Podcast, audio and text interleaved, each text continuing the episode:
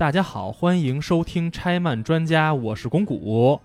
今天我邀请到的嘉宾是西木。嗨，大家好，好久不见。今天特别遗憾，只有我们两个人。是这样，上期啊，就是我和另外两个兄弟一起录。今天我和西木又是和尚局，嗯，原因是因为糖糖和小山临时都有点急事儿，所以我们实在是凑不到一起了，所以就临时找西木过来救一期场。所以看着你录，实在是让人哎呀努力努力调整情绪。妈的！而且今天这期哈，让我有点意外，是不是西木？嗯，为什么呢？啊，为什么呢？我没这么录过，我靠！今天这期呢，公谷这边找到我这边的时候呢，恰好有一个内容我很想讲，嗯，但是呢，我特别不想把这个事儿提前先跟公谷他们交代清楚。是我到现在都不知道聊什么。你说这他妈录什么的？我我就希望你在一无所知的情况下啊听我讲这件事儿。行，所以就是摁瓷实了让我听课，是吧？其实今天我是想给大家讲个故事，嗯这个故事呢稍微有点长，嗯如果我事先把这个故事告诉你了，嗯你八成你就听不下去了。啊，我操，所以咱们留点悬念。行啊，我只是告诉大家一个，就是这个故事有点长。嗯如果你听到一半儿，你觉得说是听的有点难受，嗯那是我的问题，嗯我没有讲好。嗯。但是这个故事本身一定是会让你有所感受的哎。，那我要是听到一半发现不好听了，我能罢录吗？也可以是吧？那你要是这样，这这这是你的主场是吧？这我有什么办法？行行行，那咱就废话不多说，正式开始。这个故事开场的这个地方呢，其实对于公公你来说应该特别熟，嗯你应该是非常有概念的一个地方。嗯兵库县西宫市阪神甲子园，阪神老虎队主场，是吧？对，而且这是让也是每年的夏季和春季甲子园的决赛场。你这是要跟我聊 touch 是吧？可以可以可以，今天聊的倒还不是 touch，但是跟嗯 touch 也有一定的关系。我想先带你回顾一场比赛。嗯这场比赛呢，对于喜欢甲子园的人来讲，嗯可能应该是有一定概念时间是在一九六九年的八月十八日，真没概念，太早了。这是甲子园历史上的一场经典对局。嗯一九六九年的八月十八日，这是六十年代的最后一场甲子园。对阵的双方呢，一个叫做松山商业，嗯一个叫做三泽高校。嗯松山商呢是甲子园的传统强队，嗯。他们在之前的历史上曾经五次进入过夏季甲子园，嗯。然后，呃，拿优胜也拿过，我印象里是拿过两次，好嗯。像。三泽高校，他是在这一年的夏季甲子园之前的春季甲子园第一次进入甲子园，嗯。之前就压根没打进来过。嗯，但是春季进了，然后夏季又进了，黑马，对，嗯而且他来自日本的东北地区，嗯。日本东北地区的甲子园球队哈是这么个概念，就是第一届甲子园，嗯。日本东北地区的一支球队嗯。拿了个第二，嗯。此后一直直到今天嗯。没拿过优胜，嗯。甚至在三泽高校之前，嗯东北地区的高中球队嗯几乎没进过甲子园。嗯嗯嗯，就是那个地区高校棒球水平普遍偏低。没错，嗯棒球沙漠地区出来的一个，这是一个大哎，我。先稍微补充一下甲子园是什么东西啊？哎，这其实简单说就是日本的高中生在上高中期间有组织每个学校的校队，完了打棒球联赛，是日本高中间的棒球非职业的联赛。每年的夏季和春季两个赛季各角逐出一个冠军球队，也就是日本第一。而一直大家听过这个甲子园，实际上是一个球场了，这个地方叫甲子园。而且夏季甲子园呢，相对来讲是更盛大一点最更加盛大，嗯然后人数最多的这样的一个比赛。那么三泽高校这个黑马嗯之所以呢当年能够站到甲子园的场上，只靠了一个人，这是一个典型的艺人球队，嗯就是他的一个王牌投手叫太田信司，他是这个球队唯一的王牌，除了他之外，这个球队几乎可以说没人，这么着也能进决赛是吗？就靠着这一个明星球手，然后一路打进决赛。哎，这也是日本高中棒球联赛的魅力，就是它真的是一个捧英雄的地方。事实上，日本高中棒球联赛的水平不能说特别低啊，但是肯定和职业比赛是有差别的。正是因为这样的水平的差异，才能体现出每个球队里的王牌，甭管是投手、击球手、游击手各方面位置吧，有那些所谓的王牌球员，他们的功能才能显现出来。而少数的这样的高中了不起的球员，才有机会进入到职业联赛里头。嗯，你也很明显看得出来，就只靠着一个王牌嗯球员，太累了。三泽的实力明显是不如松山。嗯，嵩山毕竟是传统强队嘛，嗯对吧？？嗯所以在赛前，大家一致认为，就是三泽，嗯，有可能会有一些出色的表现，嗯，但是最终赢的应还该还是松山。嗯一开始大家都这么认为，嗯嗯。然后湘北挑战海南，哎海南还是得赢，对，没错是吧。？啊，然后接着呢，就是比赛开始，就是所有这种场合，我们当说到这里的时候，毫无疑问，我们都会想象到肯定要发生逆转。嗯当天发生的逆转的情况是什么呢？嗯甲子园的正常的比赛是九局，嗯。九局打完之后，嗯。场上的比分零比零。这是个什么概念哈？嗯。么、你应该知道的比较清楚，就是棒球它是上下半场，嗯。那么一个队上半场攻，嗯，然后下半场的时候两个换回来，嗯九局零比零、嗯就意味着在整整九局十八次转换的时候，嗯两个队任何一个队都无法嗯击破对方的防守。嗯，说明两个队投手都是够硬，防守阵容够牛逼。没错，嗯而且这个零比零不是说我们谁都不主动进攻，嗯那个不是那样的，是在双方都在激烈对抗，并且力争想得分的情况下，打了九个零比零。嗯大家都认为黑马的这样的一个队伍，跟一个传统强队扛了整整九局，嗯。没有输一个球，嗯，这个事儿已经是非常让人吃惊了。是。接着呢，按照规则嗯，在九局零比零，加。咱们接着就加时赛，嗯。一局就开始往下加，第十局还是零比零，嗯。十一局还是零比零，哦十二局还是零比零，啊。就一直这样零比零，啊，就是俩投手只要死了结束了。嗯。首先第一是三泽的王牌投手太田信司，嗯在此前的比赛中间嗯，已经是连续打满全场，嗯一局没落。等于是场场都上场，场场打满。对，啊而且在到第十二局的时候，嗯当时三泽已经把松山逼到一个什么地步啊？嗯就是公公，你是打过棒球的人，嗯我跟你一说这个情势，你就能明白这场上已经到什么地步。嗯三泽的进攻局，场上一二三垒嗯，都有球员，那绝境嘛。满垒了。啊然后松山的投手，三坏球两好球，嗯。什么概念呢？就是三泽只要有一个人嗯。回到本垒嗯。得一分儿，对，三泽就赢了。嗯。这就是整个东北地区球队啊，嗯。记住，这不仅仅是三泽一个黑马，嗯。是整个东北地区的球队六十多年以来、第一次在甲子园上面拿下优胜。嗯，全场当时就已经到了这样的一个地步，就是嗯气氛紧绷到什么地步？绝境中的绝境嘛。松山商的那个投手叫井上，他回忆过这个事儿。嗯。当时那一刻，他当时的回忆就说，场上只有三泽的啦啦队那边、嗯。有一些女孩子在尖叫的声音，嗯嗯松山商业这边的啦啦队的那个区域嗯。鸦雀无声，嗯。人跟死了一样，嗯。什么声音都没有。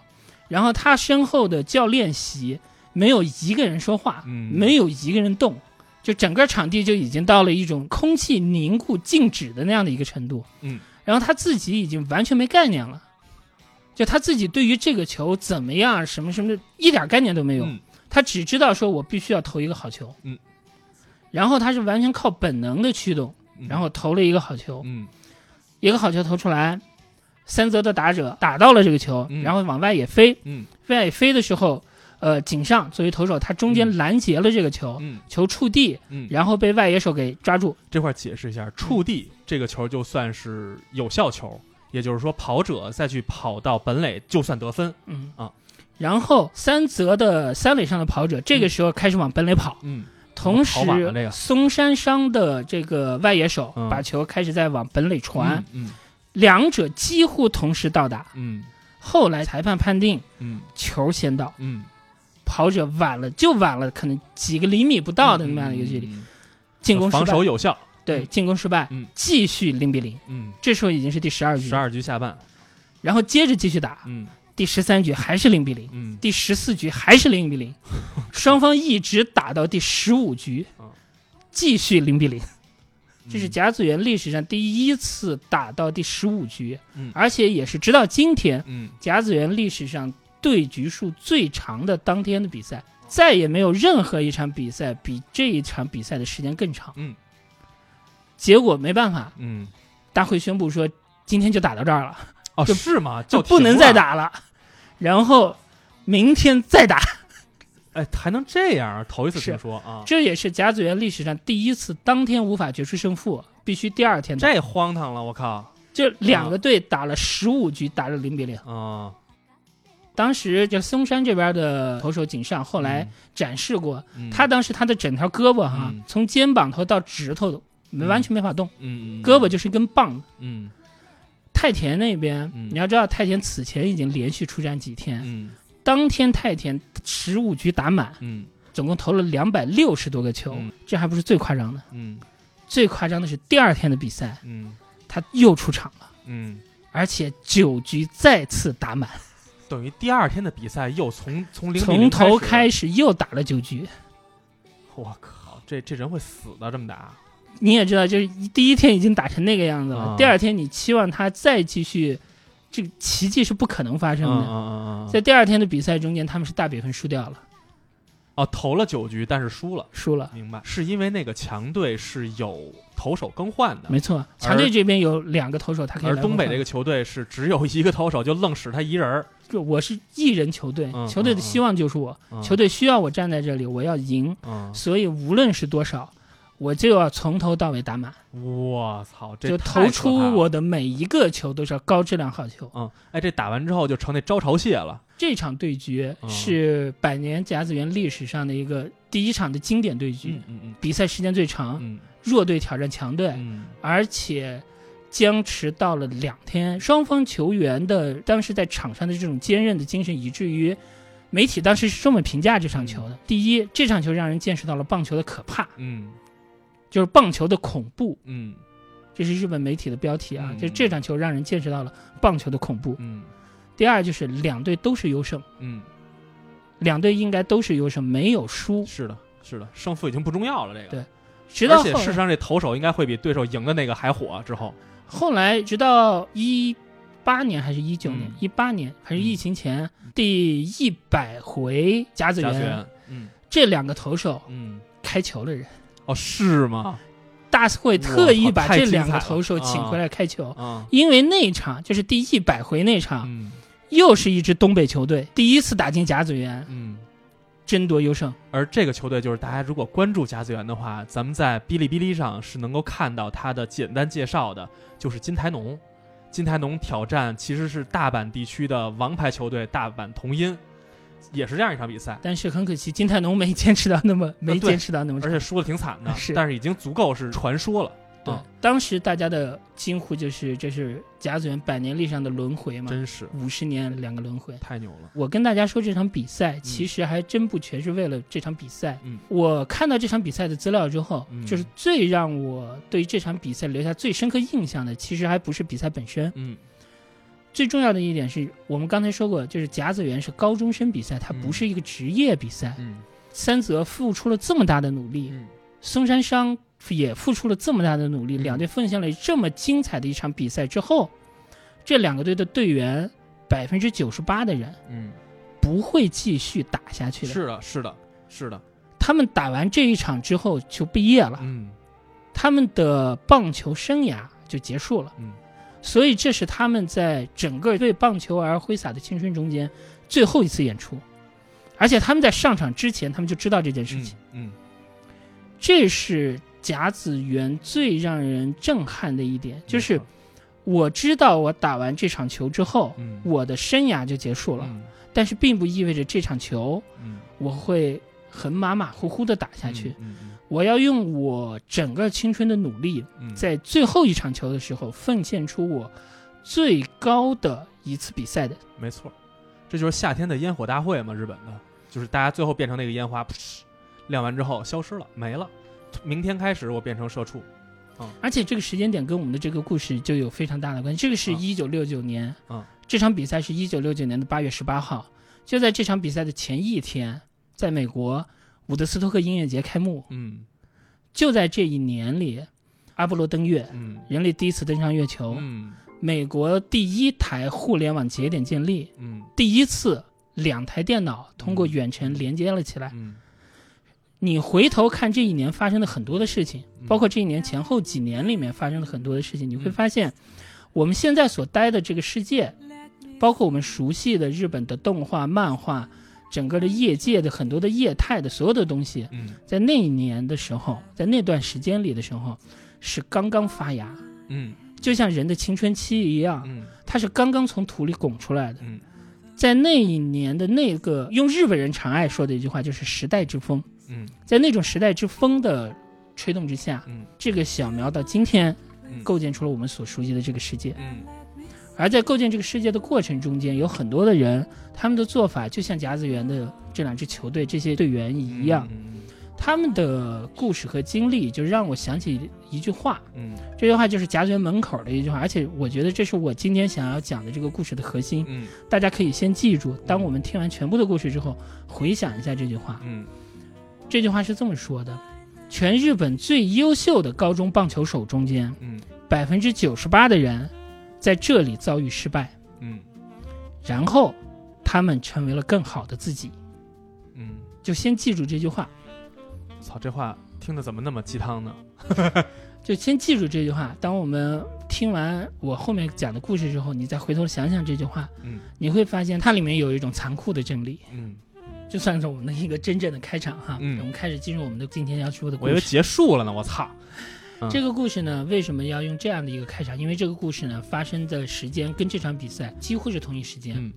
就在这场经典的甲子园对决之前，大概有几个月的时候，我们今天要讲的这个故事的第一个主人公，嗯。他刚刚上映了一部片子，嗯。这是他人生中间的第一个重要的作品，嗯。而且这个作之后是某种王朝的一个基石，嗯。可以这么讲。嗯。那么这个作品的名字叫做《太阳王子霍尔斯的大冒险》，嗯，这个人就是宫崎骏。这一年的时候呢，宫崎骏二十八岁，跟我一样大。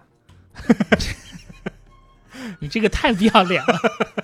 就是典型的一个初入社会的这样的一个人，嗯他刚进东映没有多久，嗯然后这个《太阳王子霍尔斯的大冒险》呢，嗯很多人可能没有看过这部片子。简单的说呢，它是一个以北海道虾夷人的神话传说为底本，然后又就加进了一些冰雪女王的故事嗯的一个动画电影。嗯这个片子在宫崎骏的一生中间嗯有某种独特的作用，嗯，让他之后做了幽灵公主。还不是那么直接。要讲这个片子呢，我们要再往前回顾一点。嗯我们从一九四五年日本战败开始说起，我们嗯回看一下日本社会当时到底是一个什么样的一个状况。嗯就是一九四五年日本战败之后，当时日本的画室的，嗯就是盟军最高司令部，嗯就是 JHQ。嗯以我们现在的这个认知啊，嗯这个时候似乎有很多的麦克阿瑟嘛，嗯其实就是，嗯或者有很多不好的地方，这个嗯咱们就不评论。嗯但是在当时而言，GHQ 做过很多的一些政策，嗯。这个政策目的上是要打击日本右翼，嗯。稳定局势。嗯。而这些政策以今天的眼光来看，它中间有很多地方具有相当的进步意义。嗯比方说，明确了天皇的地位，嗯就把天皇整个家族从嗯政治的角度上拨开，嗯嗯然后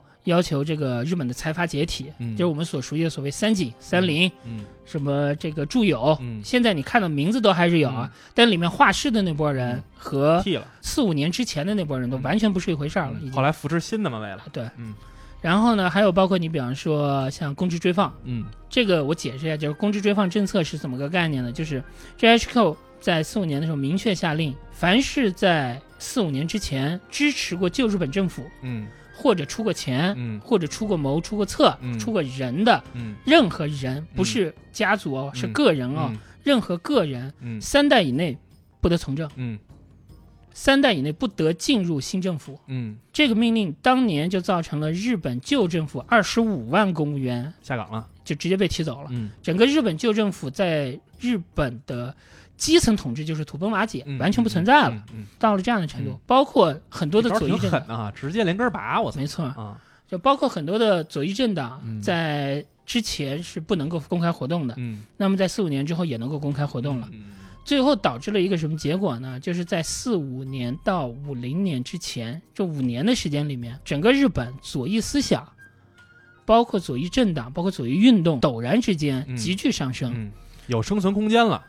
而且是在一个被非常鼓励的这样的一个生存状态。嗯当时达到了一个什么样的程度呢？就是在四六年一年多的这个时间里面，嗯日本出现了一万七千两百六十六个工会，嗯，然后整个的会员是四百九十二万。嗯就在四七年年初的时候，日本曾经一度嗯。就是在一些左翼政党的运作之下，嗯通过一些罢工的事件，日本曾经一度距离建立一个社会主义国家。嗯四七年哦，嗯，距离建立一个社会主义国家只有一步之遥。差点成为兄弟国家。哎啊，但是呢，在这个时候的左翼运动还是取得了一些成果。这个成果之一呢，就是直到今天都非常重要的一件事情，就是日本和平宪法。嗯就是日本宪法第九条嗯确定说，日本这个国家嗯放弃战争权嗯，不保留军队。对。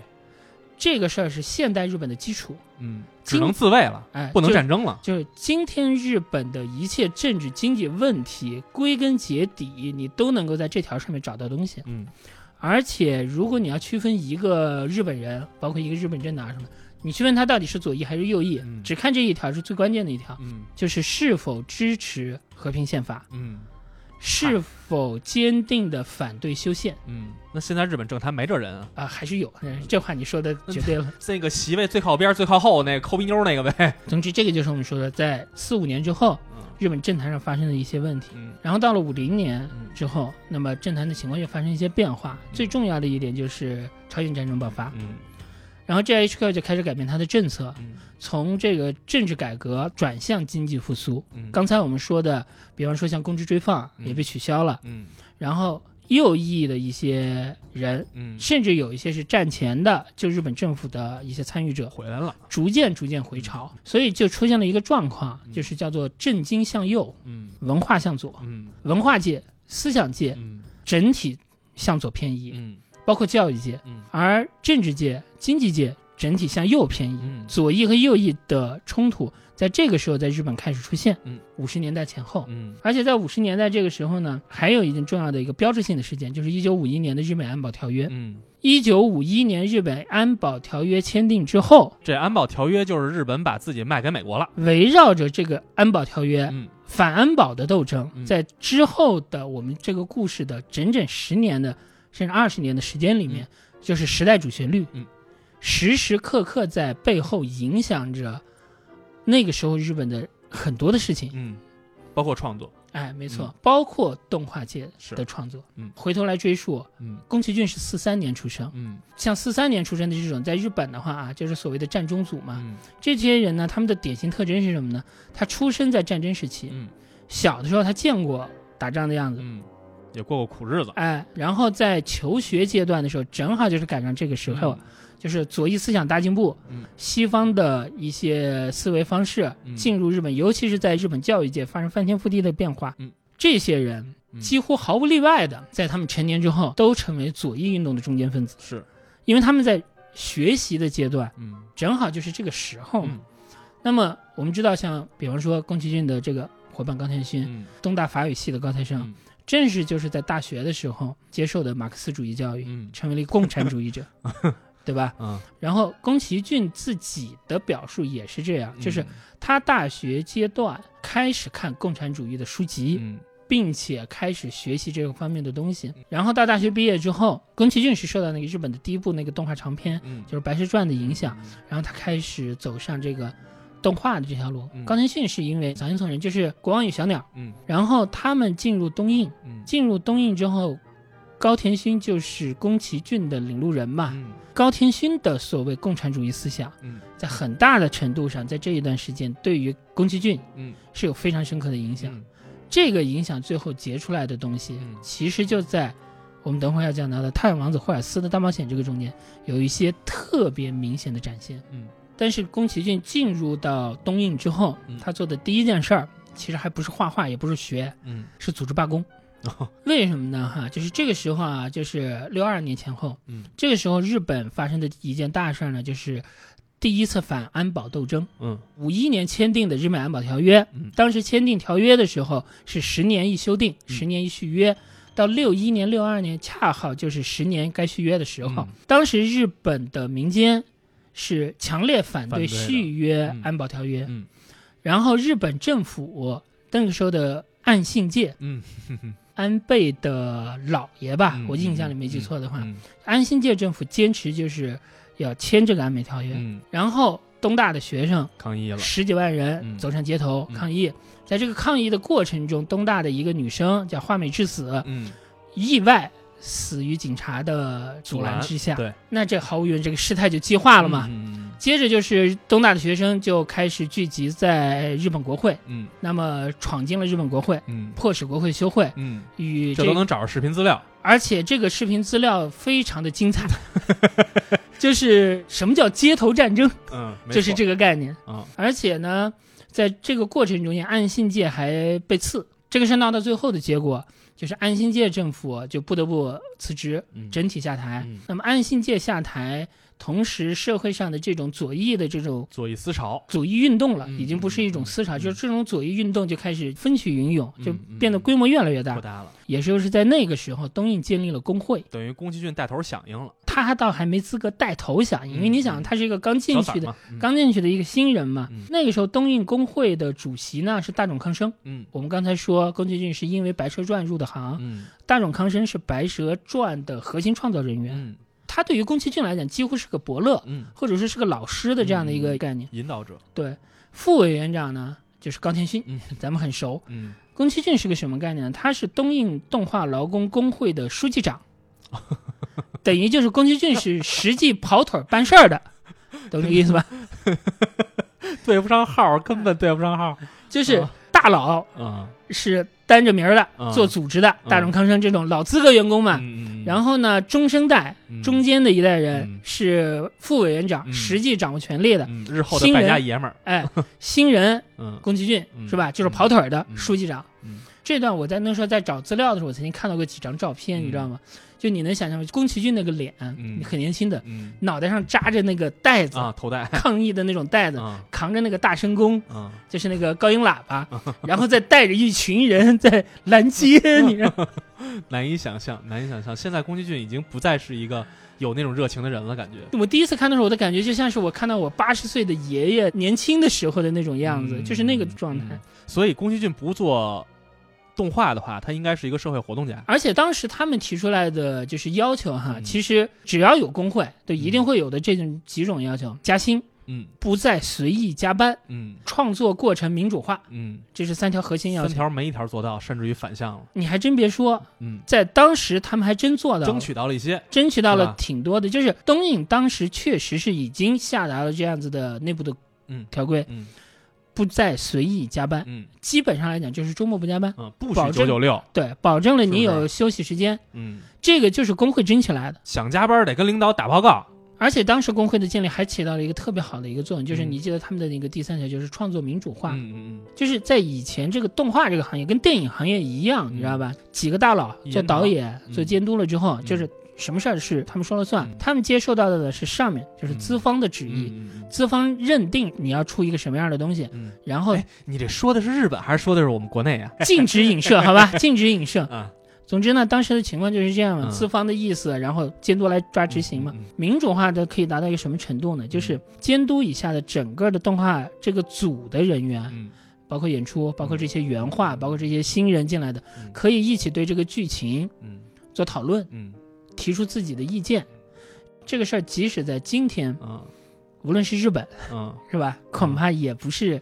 不可能，但是在当时，东映确实可以达到这样的一个程度。你可以想象，对于美好时代。对，你可以想象，对于一个就是初入行的这种创作人员来讲，嗯，这种创作氛围嗯是一个非常重要的一件事情，就是它是一个你迅速提高的这样的一个途径嘛，嗯，对吧？嗯然后呢，这么好的事儿是吧？嗯没一两年嗯。就没有了。嗯嗯嗯。为什么没有了？嗯。这事儿一开始还真不是资方反扑，嗯。就是行业内部出现了另外的一种方式。嗯。这个方式的代表作品是什么呢？就是我们所有的人都非常熟的一样东西，无论是中国观众还是日本观众，嗯。无论你这是年龄是怎么样，是个人你肯定一定知道，嗯。就是一九六三年出现的日本第一部电视动画片《嗯铁臂阿童木》，嗯，万恶之源。我们手冢大神的经典之作。嗯铁臂阿童木原本是手冢的一个漫画，然后手冢当时呢跟电视台谈好，说说我把这个东西改成动画。嗯此前没人这么玩过，嗯就是此前所有的动画片是跟电影一样在嗯电影院里放的，这叫剧场版嘛。嗯然后你如果是在电视台放，这就叫 TV 版。嗯 TV 版跟剧场版有一个最大的区别在哪呢？剧场版是靠观众一张一张买票去回本的，嗯对吧？嗯观众是上帝，观众买票的钱是我的收入。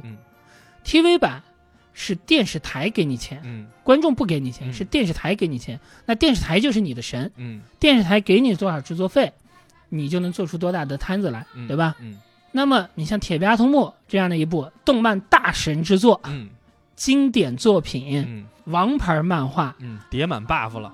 行业的第一部，嗯对吧？开山之作的 TV 版的动画片，日本电视台给手冢大神一集啊，嗯。一集五十万日元，嗯。在今天嗯。五十万日元是两万五千人民币，在当时，因为当时人民币跟日元没有办法直接兑换，大概是六到七万人民币。嗯。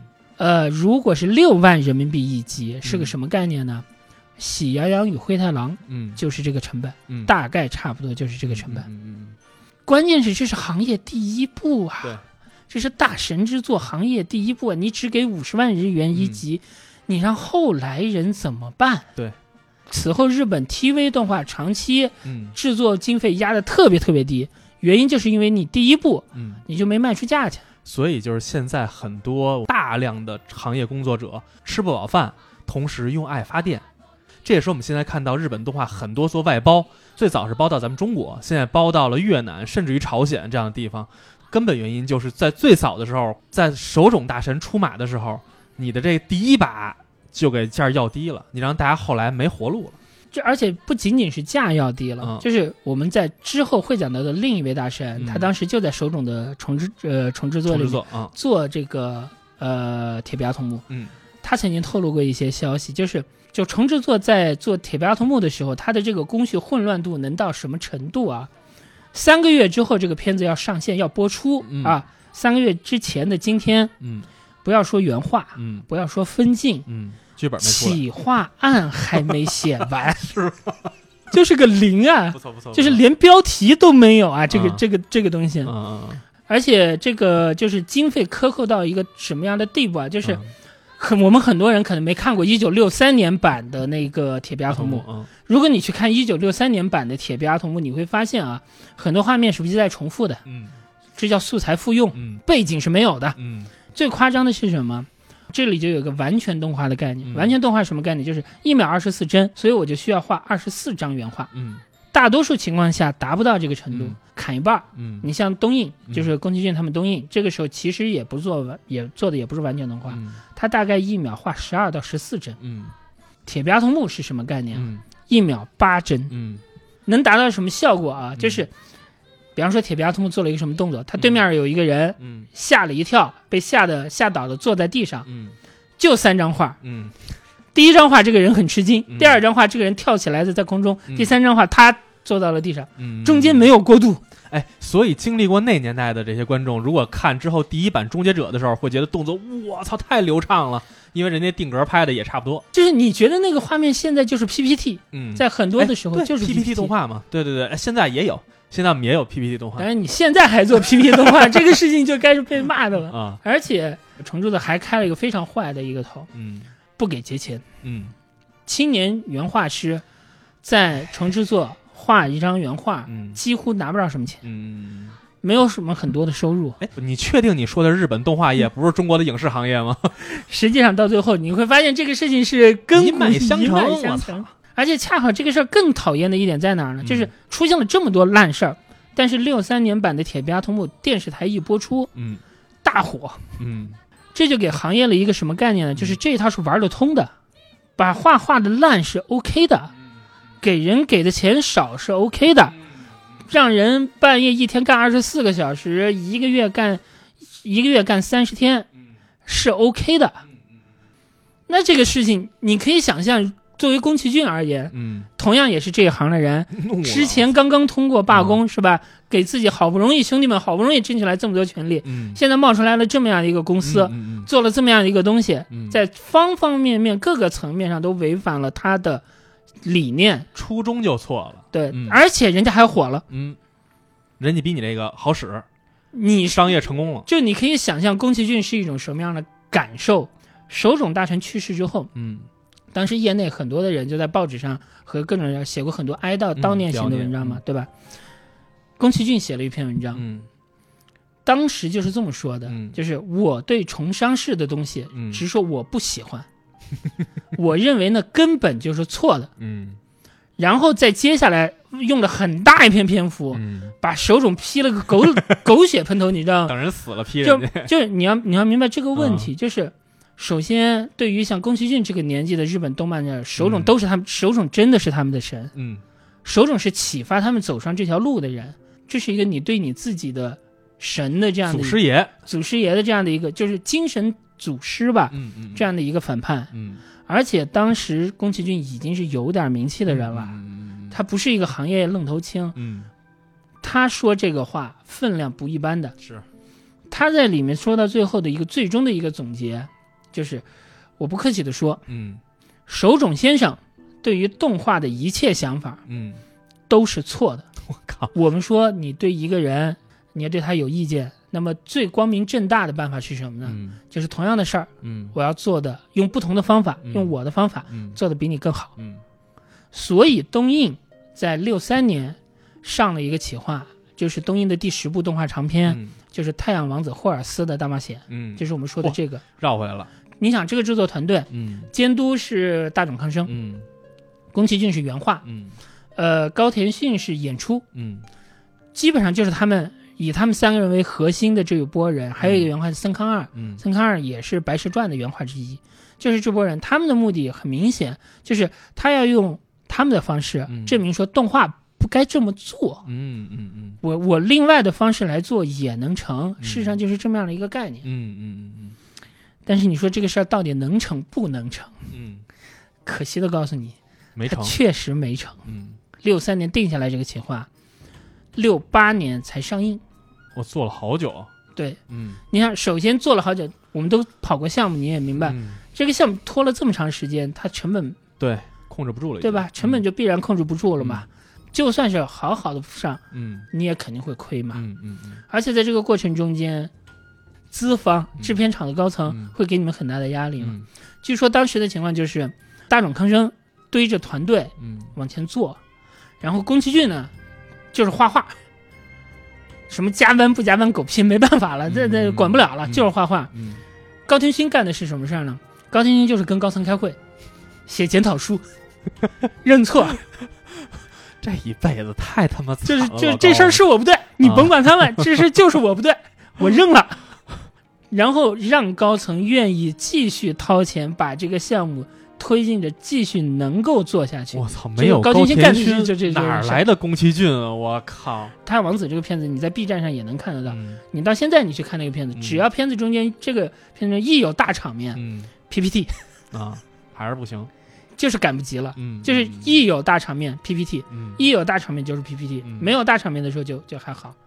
然后一直到六八年七月，这个片子终于上映，嗯上映之后就大亏，嗯，哎，他是在上的院线还是上 TV？院？线上上的院线。啊上了之后就大亏。啊首先一个是这个片子的剧情，嗯。尤其是她这个女主角的设定要打，她是一个魔女的那种形象，嗯。她的哥哥就是大 boss，嗯。她会做很多的事情，呃，对这个男主角不利。她做这个事儿是有理由的，嗯。因为他哥哥是 boss 嘛，嗯。他也许勉强有理由。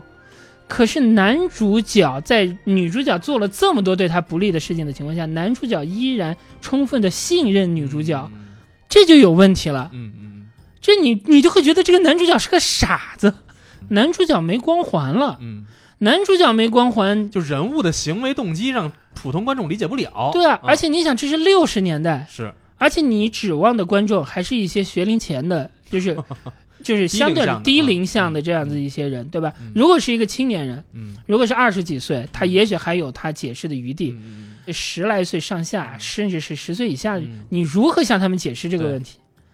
他们怎么可能会爱看？对。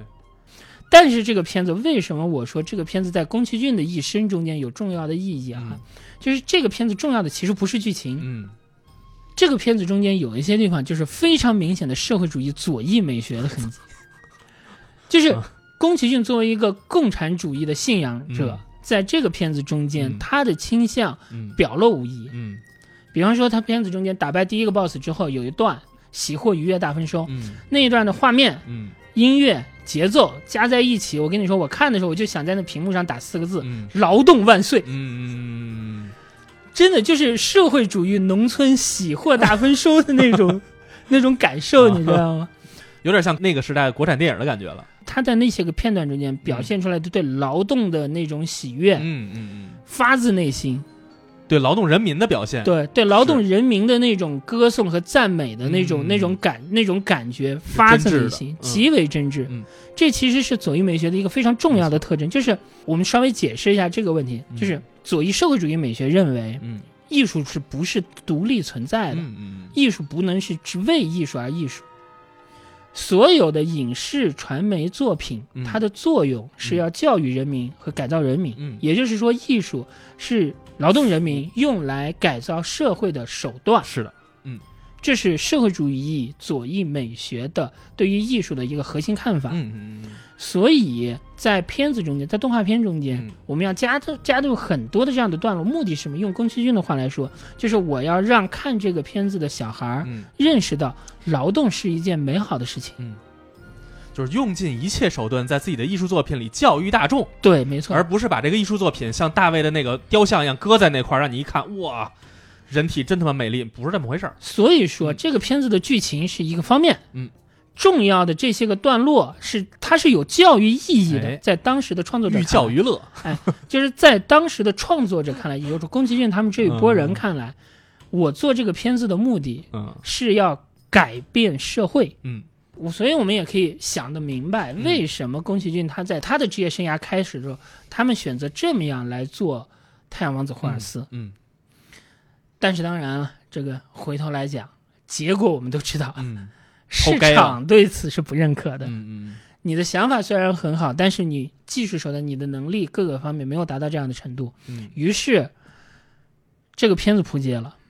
但是这个片子虽然扑街了，可是这个时代的潮流是无法阻挡的。嗯，六八年七月，《泰王子霍尔斯》上映，不到三个月，大概四五个月之后，在日本就发生了一件非常非常，就是一代人的共同回忆的事件。嗯。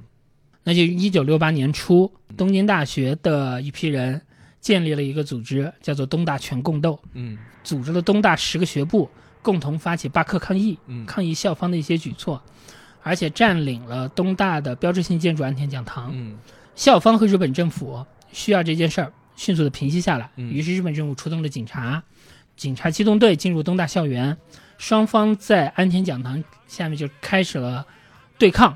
整个安田讲堂极接近于就像中世纪攻防战一样，嗯最后上百名学生被抓出来被逮捕，其中有很多的人受重伤。嗯那么这个事情因全程电视直播嘛，那么就在这个时候，在日本东北的红前市嗯有一个青年大学生，他正在给一群初中生做家给一个初中生做家教，嗯然后呢，他希望这个学生家长让他看电视，嗯因为电视里面有安田讲堂攻防战的新闻画面。嗯他为什么要看呢嗯？他的理由是他的同学、他的朋友嗯，就在现场。啊这个人叫安彦良和，嗯他最出名的作品是《高达零零七九》。接下来可能就要进入高达的故事，嗯但是呢，今这一集里嗯咱们先讲到这儿为止。嗯在接下来的时候，我们要讲另外的一个故事，嗯就是一个革命者，一个真正意义上的革命者、啊和一个商人嗯，你是说副野吗 两个人之间的一个故事。？OK 啊，OK 啊，请期待下一集吧。行，谢谢西木，我这集听的挺爽的，几乎没参与是吧？行，那咱下期聊一下安彦良和和富野悠悠记他们又干了什么。如果喜欢我们节目的话，也可以加我们的微信群，一块儿交流，一块儿讨论。好，这期就到这儿为止，拜拜。拜拜。